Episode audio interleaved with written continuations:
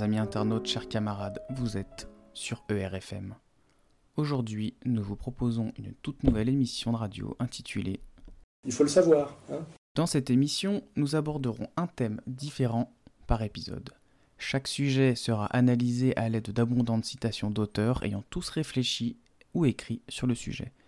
Cette émission se donne pour but de vous donner le goût d'aller aux sources, de chercher par vous-même et de vous donner l'envie de lire.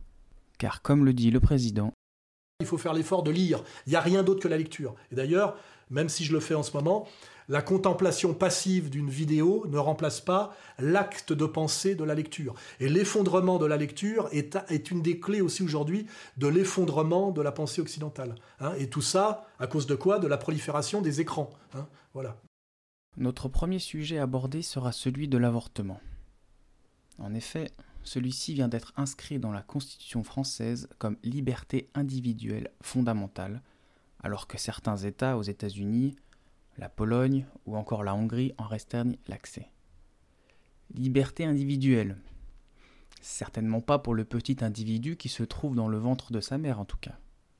Souvenez-vous du slogan Mon corps m'appartient. Mais enfin, le fœtus n'est pas ton corps. Il s'agit d'un être distinct à l'intérieur de ton corps. Pour l'avortement, si c'est une liberté pour la mère, ce n'est certes pas un progrès pour l'enfant à naître, nous disait Alain Soral dans son dialogue désaccordé avec la carpette Nolo. En 2002, dans Jusqu'où va-t-on descendre, il expliquait déjà, je cite, déresponsabilisation de l'individu et désacralisation de la vie qui conduisent aujourd'hui le législateur à porter à 12 semaines la limite légale de l'avortement, en attendant plus, toujours plus, jusqu'à la banalisation planifiée de l'infanticide. Inconséquence érigée en style de vie, pour que tourne à plein régime la société du désir de consommation, qui permet à la jeune fille moderne d'être à la fois pour l'avortement le plus libre, contre la peine de mort, pour des coupables lointains mais pas pour l'innocent dans son ventre, et écologiste, toujours prête à laisser faire la nature, sauf quand celle-ci s'adresse directement à elle. Fin de citation. Oui, c'est un sujet compliqué que j'ai déjà traité il y a très longtemps dans, dans un de mes abécédaires sur les deux approches de l'avortement. On va dire l'approche sérieuse qui consiste à aider les femmes dans des cas euh, dramatiques, on pense au viol, euh, on pense peut-être même aussi d'ailleurs aux, enfants euh, identifiés très tôt comme anormaux. Euh, et donc cette approche, on va dire, saine, d'une approche qui a beaucoup plus à voir avec l'inconscience, l'individualisme féministe avec l'idéologie du mon corps m'appartient, et qui amène à un moment donné, quand c'est poussé à l'extrême comme aujourd'hui d'ailleurs, au droit à l'infanticide. Alors, ce qui est assez étrange d'ailleurs, c'est que ce droit à l'infanticide se présente comme progressiste, alors que par ailleurs, si euh, on attribuait ça à la politique hitlérienne, à la politique hitlérienne eugéniste dans les années 30, euh, qui d'ailleurs ce qui n'a pas été le cas, on crierait euh, enfin, au scandale absolu. Et là, ce qui est étrange, c'est que c'est qu'en fait cette cette régression et cette dimension barbare qui consiste à, mettre à mort des, presque bébés, parce que faut, voilà, ce sont quand même des, êtres vivants. Hein. C'est trop facile de dire que tant que le, le bébé n'est pas sorti, il n'est qu'une chose. C'est évidemment un mensonge intenable. Tout ça s'habille euh, comment dirais-je, du, masque du progressisme et de la gauche, un peu d'ailleurs comme tout, tout ce qui va mal en ce moment, hein, le woke, le cancel, etc. Et donc, euh, la position de R, enfin, qui est la mienne, c'est qu'il faut pouvoir euh, que les femmes, dans des cas extrêmes, puissent avorter. Donc là, on n'est pas sur la ligne stricte de l'Église. Et en même temps, l'avortement de confort, l'avortement répété, euh, est quelque chose de, très malsain et de très dangereux.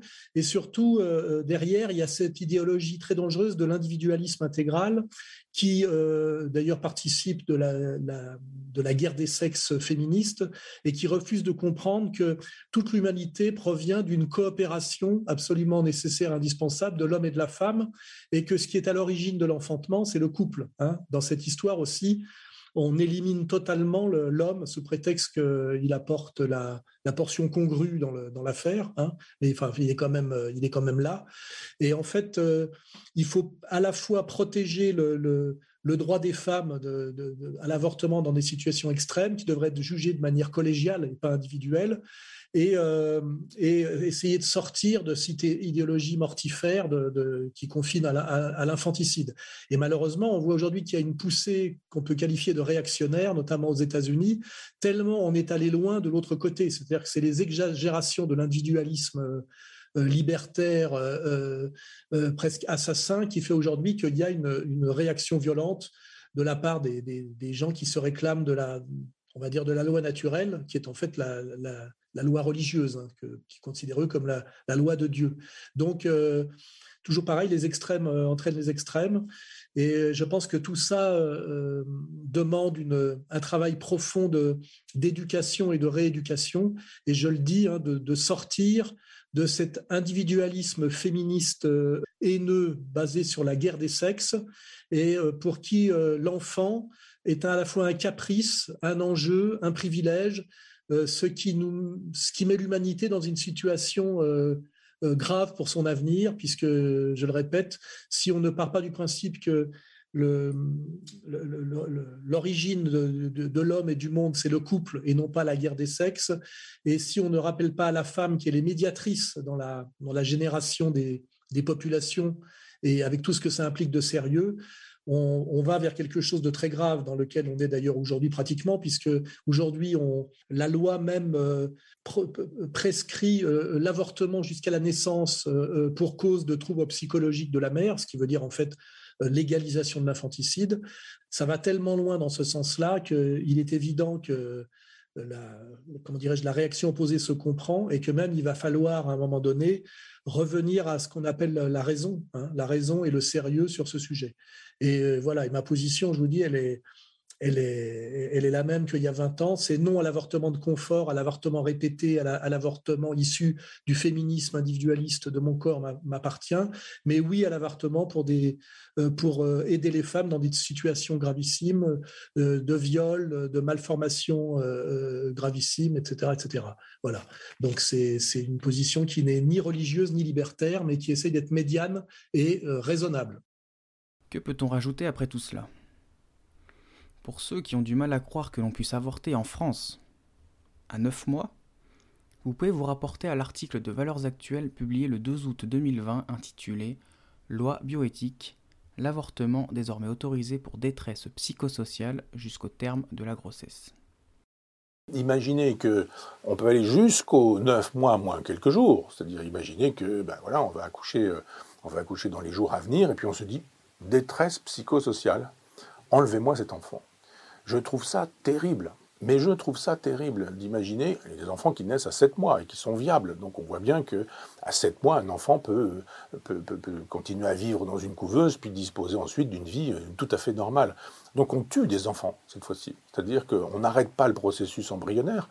Là, pour le coup, on arrête une vie et on tue un enfant. On tue un enfant. Pour des raisons psychosociales, nous dit-on. Mais qu'est-ce qu'une raison psychosociale? Dis, une raison psychosociale, c'est euh, euh, j'ai perdu mon travail, ou euh, j'ai été dégradé dans mon travail et je vais gagner moins d'argent, je vais devoir déménager, mon petit copain ne, m'aime plus, il est parti, ou mon petit copain, ben, c'est moi qui ne l'aime plus, j'ai plus envie finalement, j'avais envie de faire un enfant, mais finalement j'ai plus envie, caprice, caprice personnel, ça m'angoisse, je ne sais pas si je vais pouvoir être une bonne mère, etc., etc.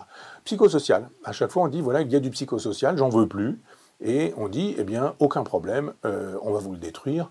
Eh bien, euh, j'imagine qu'il faudrait faire ça une fois et montrer ce que c'est que sortir un enfant de 9 mois du ventre de sa mère et le tuer.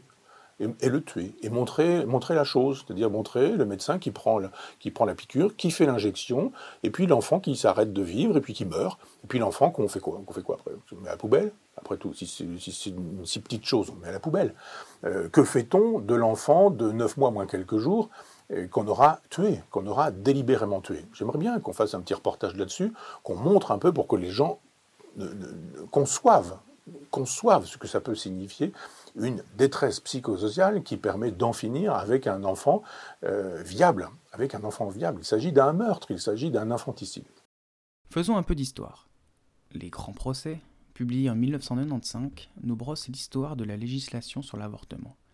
Je cite Les pays méditerranéens, telle l'Italie, jusqu'à la loi de décembre 1975, l'Espagne, le Portugal et la Grèce ont longtemps assimilé l'avortement à un crime. L'opposition des églises notamment a entravé tout processus de libéralisation. L'Irlande connaît une situation comparable. En France, jusqu'en 1975, l'avortement est un délit passible du tribunal correctionnel. Mais les juges peuvent infliger de lourdes peines criminelles dans certains cas. En règle générale, les peines les plus lourdes frappent ceux qui pratiquent l'avortement et non les femmes qui y ont recours. Très tôt, les États scandinaves et les pays socialistes ont autorisé l'avortement. De même, le Japon, la Grande-Bretagne et quelques États des États-Unis ont assorti cette autorisation de certaines conditions. Après la Première Guerre mondiale, la France connaît de graves problèmes démographiques. On considère que la contraception et l'avortement risquent d'aggraver le déficit des naissances. La majorité conservatrice élue à la Chambre des députés en 1919 est favorable à ces thèses et pense que l'avortement doit être particulièrement réprimé. Déjà, il est considéré par le Code pénal comme un délit, l'article 317. La loi de 1920 condamne de même l'intention d'avorter. À partir de la loi de 1923, la répression s'accentue. L'avortement devient un délit correctionnel et on espère plus de sévérité de la part des magistrats professionnels. Sous le régime de Vichy, elle s'accroît encore. La loi du 15 février 1942 est très sévère. Les avorteurs y sont qualifiés d'individus dangereux pour la société. Pratiquer l'avortement est assimilé à un crime d'État relevant d'un tribunal d'exception. Les professionnels de l'avortement, médecins, sages-femmes ou avorteurs occasionnels, risquent donc la peine de mort. La délation est encouragée. Près de 4000 condamnations diverses sont prononcées contre les avorteurs et leurs complices entre 1942 et 1944, dont des peines lourdes de travaux forcés. Si l'on veut trouver un côté positif à la loi Veil, on peut dire qu'il a mis un terme à l'existence d'un avortement clandestin, très dangereux pour la santé de la mère, en en faisant un acte médical placé sous la surveillance de spécialistes.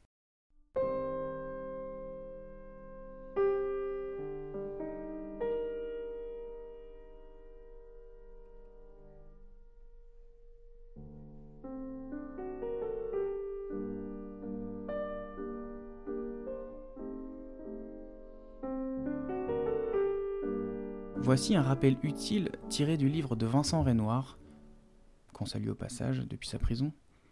Ne pas se tromper d'ennemi. Je cite. En 1881, un médecin légiste publia une étude sur l'avortement. S'appuyant sur différentes statistiques, il démontra que le mal prenait de l'ampleur. De 1826 à 1860, le nombre d'affaires d'avortement jugées aux assises avait presque quadruplé, passant de 8 à 30 pendant que le nombre d'accusés avait bondi de 12 à 79. Or, il ne s'agissait que de la pointe de l'iceberg, car toutes les affaires n'étaient pas découvertes, et parmi celles qui étaient découvertes, toutes ne se terminaient pas aux assises. Trente ans plus tard, d'ailleurs, un auteur poussa un cri d'alarme. En moins de sept ans, le nombre d'avortements recensés avait triplé. En 1922, un Français qui luttait contre la dépopulation du pays, le général Métro, M-A-I-D-R-O-T, écrivit La Société obstétricale de France estime que l'avortement détruit, dans notre malheureux pays, le tiers des enfants à naître. Exagération? Non. En juin 1939, on apprit qu'en France, 10 000 officines clandestines participaient à 450 000 avortements annuels preuve qu'avant même la Seconde Guerre mondiale, l'avortement avait gagné les esprits. Je rappelle que peu avant l'adoption de la loi Veil en France, on déplorait chaque année entre 50 000 et 80 000 avortements. Dans cette affaire donc, les féministes et les médias n'ont fait qu'exprimer un élan populaire irrésistible pour le droit d'avorter librement. La presse, la télévision, la radio n'ont pas créé le mouvement. Elles n'ont fait que lui donner une visibilité plus grande. Elles ont agi comme une caisse de résonance. Tôt ou tard, avec ou sans Simone Veil, une loi aurait été votée. Parce que les principes matérialistes avaient gagné les esprits. Fin de citation. C'est toujours un drame, cela restera toujours un drame. C'est pourquoi, si le projet qui vous est présenté tient compte de la situation de fait existante, s'il admet la possibilité d'une interruption de grossesse, c'est pour la contrôler et autant que possible en dissuader la femme. Nous pensons ainsi répondre aux désirs, conscients ou inconscients, de toutes les femmes qui se trouvent dans cette situation d'angoisse, si bien décrite et analysée par certaines des personnalités de votre commission spéciale a entendu au cours de l'automne 1973. Actuellement, celles qui se trouvent dans cette situation de détresse, qui s'en préoccupe? La loi les rejette non seulement dans l'opprobre, la honte et la solitude, mais aussi dans l'anonymat et l'angoisse des poursuites. Contraintes de cacher leur état, trop souvent elles ne trouvent personne pour les écouter, les éclairer et leur apporter un appui et une protection. Parmi ceux qui combattent aujourd'hui une éventuelle modification de la loi répressive, combien sont-ils ceux qui se sont préoccupés d'aider ces femmes dans leur détresse? Combien sont-ils ceux qui, au-delà de ce qu'ils jugent comme une faute, ont su manifester aux jeunes mères célibataires la compréhension et l'appui moral dont elles avaient un si grand besoin? Posons-nous maintenant la question de ce que deviennent les fœtus à l'ère de Big Pharma et de l'avortement industriel. Une vidéo explicite embarrasse le planning familial américain. Vous en avez certainement entendu parler. Un article du Figaro du 15 juillet 2015 rapporte, je cite, Piégé par des militants pro-life en caméra cachée, une responsable du planning familial détaille la collecte et le trafic auquel se livre l'organisation, accusée de vendre des organes de fœtus avortés pour la recherche. Deux militants se sont fait passer pour des représentants d'une société biotechnologique et ont filmé en caméra cachée leur rencontre avec le docteur Deborah Nukatola, responsable du planning familial, en juillet 2014, dans un restaurant californien. Celle-ci, entre deux bouchées de salade et deux gorgées de vin rouge, parle du prix des organes, entre 30 et 100 dollars par spécimen, et évoque le fait que souvent les fœtus ne sortent pas en un seul morceau mais démembrés. Nous sommes devenus très bons pour attraper les cœurs, les poumons, les foies, parce que nous savons et nous essayons de ne pas écraser ces parties du corps, détaille sordidement la praticienne, et de relater par le menu la manière la plus efficace de retirer les organes d'un fœtus intact lors d'un avortement. Beaucoup de gens veulent des cœurs, Hier, on m'a demandé des poumons. Certains d'entre eux veulent des extrémités. Ça, c'est facile. Je ne sais pas ce qu'ils en font, je suppose, qu'ils veulent du muscle, explique-t-elle.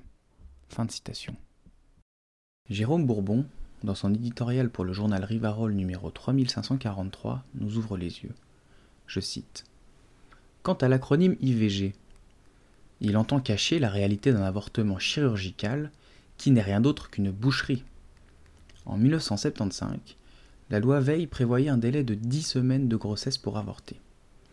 En 2001, la loi Aubry prolongeait le délai à 12 semaines.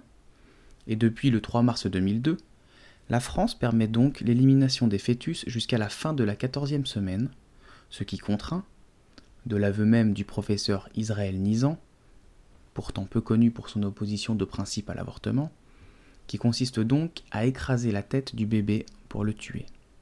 Car la grossesse étant à un stade avancé, l'aspiration de ce que certains appellent pudiquement le contenu de l'utérus ne peut se réaliser que si la tête du bébé, qui a déjà des bras et des jambes, fait pour être porté, choyé, étreint, embrassé, bercé, caressé, et un cœur qui bat, et qui ne demande qu'à aimer et à être aimé, a préalablement été broyé, déchiqueté, massacré, écrasé.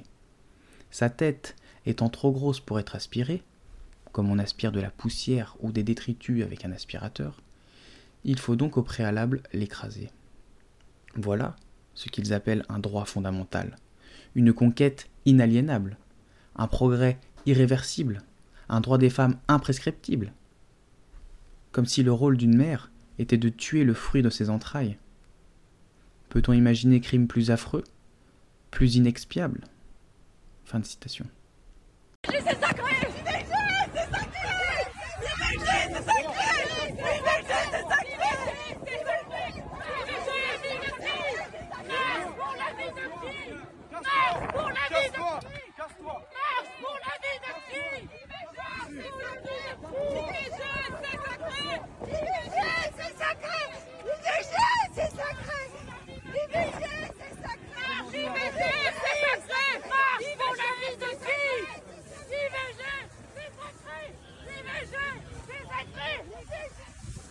Avez-vous déjà entendu parler de Bernard Nathanson? C'était sûrement l'un des plus gros avorteurs de New York. Il déclara avoir procédé à environ 75 000 avortements. Un article publié sur le Salon Beige, à sa mort en 2011, nous raconte, je cite, Il dirigea à Manhattan le Centre pour la santé reproductive et sexuelle, qui qualifiera plus tard de plus grands avortoirs du monde occidental. À la fin de 1978, tout bascule. Le docteur Nathanson réalise à cette époque son dernier meurtre, comme il le disait lui-même. Il entre dans le combat pour la vie. Il entre en 1985 dans ce pathétique sauvetage avec un document bouleversant, insoutenable, d'un impact extraordinaire, d'une puissance évocatrice sans précédent. Un film de 28 minutes le cri silencieux. Le docteur Nathanson y décrit les différentes étapes du développement d'un fœtus, puis, à l'aide des images d'un sonogramme, commente dans le détail l'avortement d'un petit être de 12 semaines par la méthode de la succion. On voit l'enfant se débattre pour tenter d'échapper aux instruments chirurgicaux. On voit l'enfant, dans un réflexe de désespoir, ouvrir la bouche pour crier. Un cri que personne n'entendra mais qui est raisonnable dans les consciences pour les interpeller lorsque le film fut montré dans les pays où le militantisme pro-vie était suffisamment structuré. En 1996, nouvelle étape dans la vie du docteur Nathanson. Lui, le juif athée, comme il se définissait, reçoit à la cathédrale Saint-Patrick de Manhattan le baptême de l'Église catholique des mains du cardinal John O'Connor. Fin de citation. Je vous invite sincèrement à visionner ou à faire visionner à vos proches le film Unplane. Le site infochrétienne.com nous raconte, je cite, Ce film relate l'histoire vraie d'Abby Johnson, une jeune femme qui s'engage bénévolement dans un planning familial.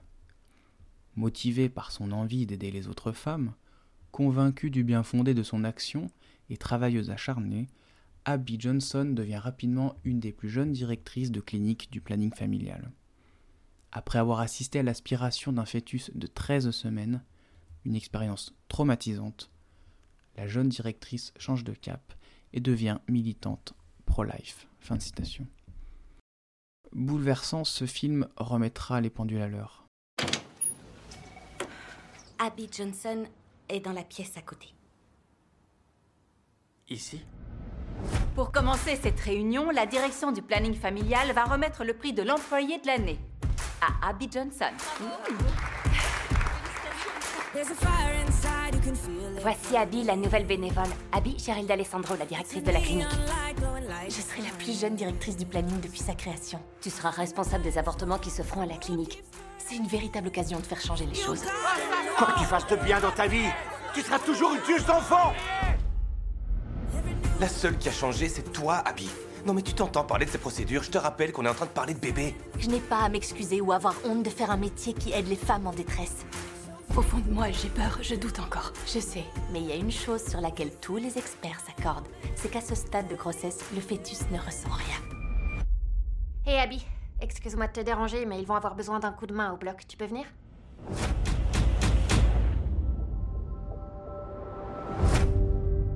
Je l'ai vu. Comme s'il se tordait et se battait pour survivre. Disons quelques mots sur le docteur Xavier Dor, par la plume de Jérôme Bourbon, dans le numéro 3419 du journal Rivarol. Je cite Comme pour le professeur Forisson, contre lequel on édicta en 1990 une législation d'exception, la loi Guesso, pénalisant le révisionnisme historique, le Parlement vota en janvier 1993 contre le docteur Dor une législation également très spéciale, le délit d'entrave à l'IVG, la loi Neuwirth, destinée à combattre les prétendus commandos anti-IVG de Xavier Dor et de ses amis. Le docteur Dor avait compris que lorsque l'on défend une cause sacrée, il faut être capable de tout perdre pour la servir. Sa réputation, sa santé, sa vie, sa liberté ne reculaient devant aucun sacrifice, aucune difficulté, aucune brimade, aucune persécution. Ce héros des temps modernes, humble et discret, d'une impressionnante bonté, d'une gentillesse émouvante, a été condamné onze fois par les tribunaux de la République. Il a été ruiné devant payer des dizaines de milliers d'euros d'amende et de dommages et intérêts pour avoir seulement prié devant les avortoirs, récité le rosaire, avoir donné à une femme cherchant à avorter une paire de chaussons de nourrisson. Une avocate des partis civils cherchant à le faire embastiller avait osé tempêter à l'un de ses multiples procès contre l'insupportable violence des chaussons. Il a même été emprisonné pour avoir défendu jusqu'au bout de ses forces le droit à la vie. Les intrus du Vatican, lui ayant refusé en décembre 1997 l'asile politique qu'il avait demandé. Fin de citation. À Paris, dans un climat extrêmement tendu, les défenseurs du droit à l'avortement se sont opposés aux militants d'un colloque international qui réunissait les mouvements très actifs pour la défense de la vie. Les forces de police ont dû barrer l'accès au palais de la mutualité. Elisabeth Esley, Laetitia Legendre. La vedette, aujourd'hui, c'était lui, le docteur Xavier Dor, leader des mouvements anti-avortement. million et demi d'avortements chaque année. Après avoir dédicacé sa dernière œuvre, il est ovationné par des centaines de militants venus du monde entier. Sympathisants de mouvements d'extrême droite et catholiques convaincus, ils sont là pour remobiliser les troupes. Au même moment, deux contre-manifestations. L'une juste devant la mutualité où se tient le colloque. Elle rassemble entre autres féministes et anarchistes. L'autre à la Sorbonne réunit défenseurs des droits de l'homme et personnalités du monde médical et politique. Notre corps nous appartient. Le corps des femmes appartient d'abord aux femmes, avant qu'il appartienne à quiconque, à des églises, à des partis politiques ou à des factions euh, sociales, voire professionnelles. Terminons cet épisode avec une interrogation émise par Yann Moncomble dans son livre L'irrésistible expansion du mondialisme, publié en, 1981. Pour rappel, Yann Moncomble fut un des proches d'Henri Coston et est le fondateur de la maison d'édition Fait et Documents. Le regretté Emmanuel Ratier reprendra la suite à son décès en 1990 et écrira en 1996 la lettre d'information confidentielle que vous connaissez tous. Écoutons-le, je cite. Or, et encore par un de ces hasards miraculeux, on retrouve le père de la bombe H soviétique, André Sakharov, parmi les 120 personnalités qui lancèrent en septembre 1973 le manifeste humaniste. Mais où les choses deviennent beaucoup plus intéressantes, c'est lorsque l'on apprend que l'un des principaux rédacteurs et membres de ce manifeste n'est autre que le grand rabbin de France, Jacob Kaplan. Intéressante, pourquoi? Parce que le programme de ces humanistes n'est ni plus ni moins que de reconnaître le droit au contrôle des naissances, à l'avortement et au divorce.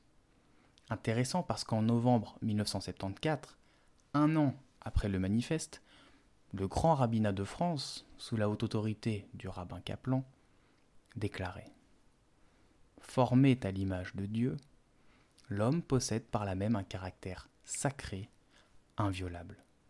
C'est pourquoi le meurtre d'un innocent constitue l'un des trois interdits qui ne peuvent être violés en aucun cas, même pas pour sauver sa propre vie. Dans la hiérarchie des valeurs, immédiatement après la personne humaine, vient le respect du fœtus, qui est une vie humaine en formation, mais non pas encore une personne selon le judaïsme. Celui-ci considère donc l'avortement comme un crime, sauf si l'embryon ou le fœtus compromet gravement la santé de la mère, et à plus forte raison s'il met ses jours en danger. Comment cela se fait-il que le grand rabbin Jacob Kaplan approuve deux textes d'idées diamétralement opposés Fin de citation. Non mais je vous dis la vérité parce que... Chers auditeurs, vous êtes sur ERFM. Je suis Arthur Sapodia et je vous remercie de m'avoir écouté. À très bientôt. S'ils l'ont, c'est par plaisir qu'elles l'ont. Là, il n'y a pas de raison qu'elles veulent le supprimer après. Elles ont pris du plaisir pour l'avoir. Alors pourquoi qu'elles veulent le supprimer? C'est quand même être vivant après tout. Si ça vous arrivait à vous, qu'est-ce que vous feriez? Je le garderai. Je prends les risques. Après tout, c'est un enfant malgré tout. Hein. ils l'ont eu, ils sont contents de l'avoir eu, ils ont pris du plaisir en l'ayant. Pour moi, c'est honteux celles qui veulent se faire avorter. Vous pensez que le plaisir se paie? Eh ben, Exactement. Il faut le savoir. Hein